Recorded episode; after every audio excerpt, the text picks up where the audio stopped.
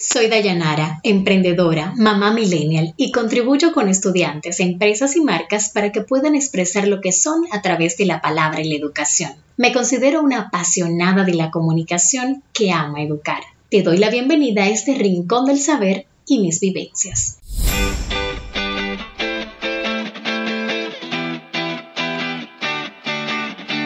Hola, me da muchísimo gusto coincidir en este espacio contigo. Gracias por escucharme. Hoy quiero que hablemos de esas creencias que nos limitan en el ámbito de la comunicación. Pretendo que a través de mis propios tropiezos y de historias que conozco de primera mano puedas hacer una revisión de tus acontecimientos, sacar tus propias conclusiones y, por supuesto, establecer estrategias que te permitan vencerlas. Me encantaría que pudieras hacer un recorrido por tu vida, ¿Cuál ha sido o han sido esos hechos que te limitan cuando tienes que hablar en público? Cuando me refiero a hablar en público, no lo hago pensando en una gran masa de personas. Puede ser un pequeño círculo. Un ejemplo de hechos puede ser que cuando eras niño o niña necesitabas hacer una exposición en tu salón de clases. La profesora o uno de tus compañeros te avergonzó. Esa situación te limitó y se ha extendido en el tiempo. ¿Te ha pasado o te pasó?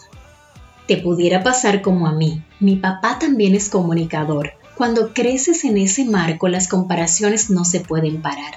Eres igualita a tu papá.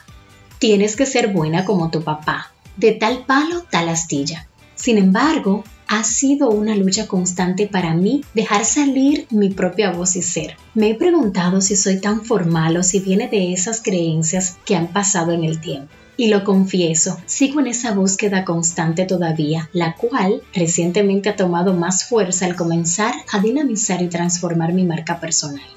En el ámbito de la República Dominicana, donde estoy ubicada actualmente, pero puede ser la misma realidad en países latinos, nos vende la idea de que en la comunicación no se gana dinero. Sin embargo, hay miles de ejemplos que demuestran que no es así. Vuelvo y me remonto a uno de los episodios de mi vida. Cuando tenía que elegir mi carrera profesional, mi carrera universitaria, tuve muchos inconvenientes para decidir, especialmente porque mi papá, comunicador, y no se ha dedicado nunca a otra profesión, no quería que estudiar y me dedicar a lo mismo.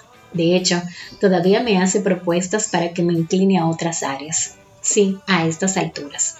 Son temas contradictorios que están en la mente, en el inconsciente de esas personas y que por lealtad, admiración y respeto seguimos replicando. Entonces, es momento de que comiences a cuestionarte sobre esos puntos que te limitan. ¿Por qué sucede? Estoy fiel a ese profesor que admiro, pero en realidad no estoy de acuerdo con su propuesta. Quiero hacer esto o aquello. Relacionado con esto, se habla bastante del pluriempleo que existe en la carrera para poder sostenerse. Si miras a tu alrededor, lo mismo está pasando con otras áreas profesionales como los médicos. Haz una revisión y cuestiona todo. No tienes por qué darle validez a otros. En este marco también es importante, especialmente si eres estudiante o si deseas reinventarte, que puedas crear tus propios proyectos. Hemos sido diseñados para trabajar para otros, para prepararnos y llamar la atención de un medio de comunicación que nos contrate, que nos pague súper bien.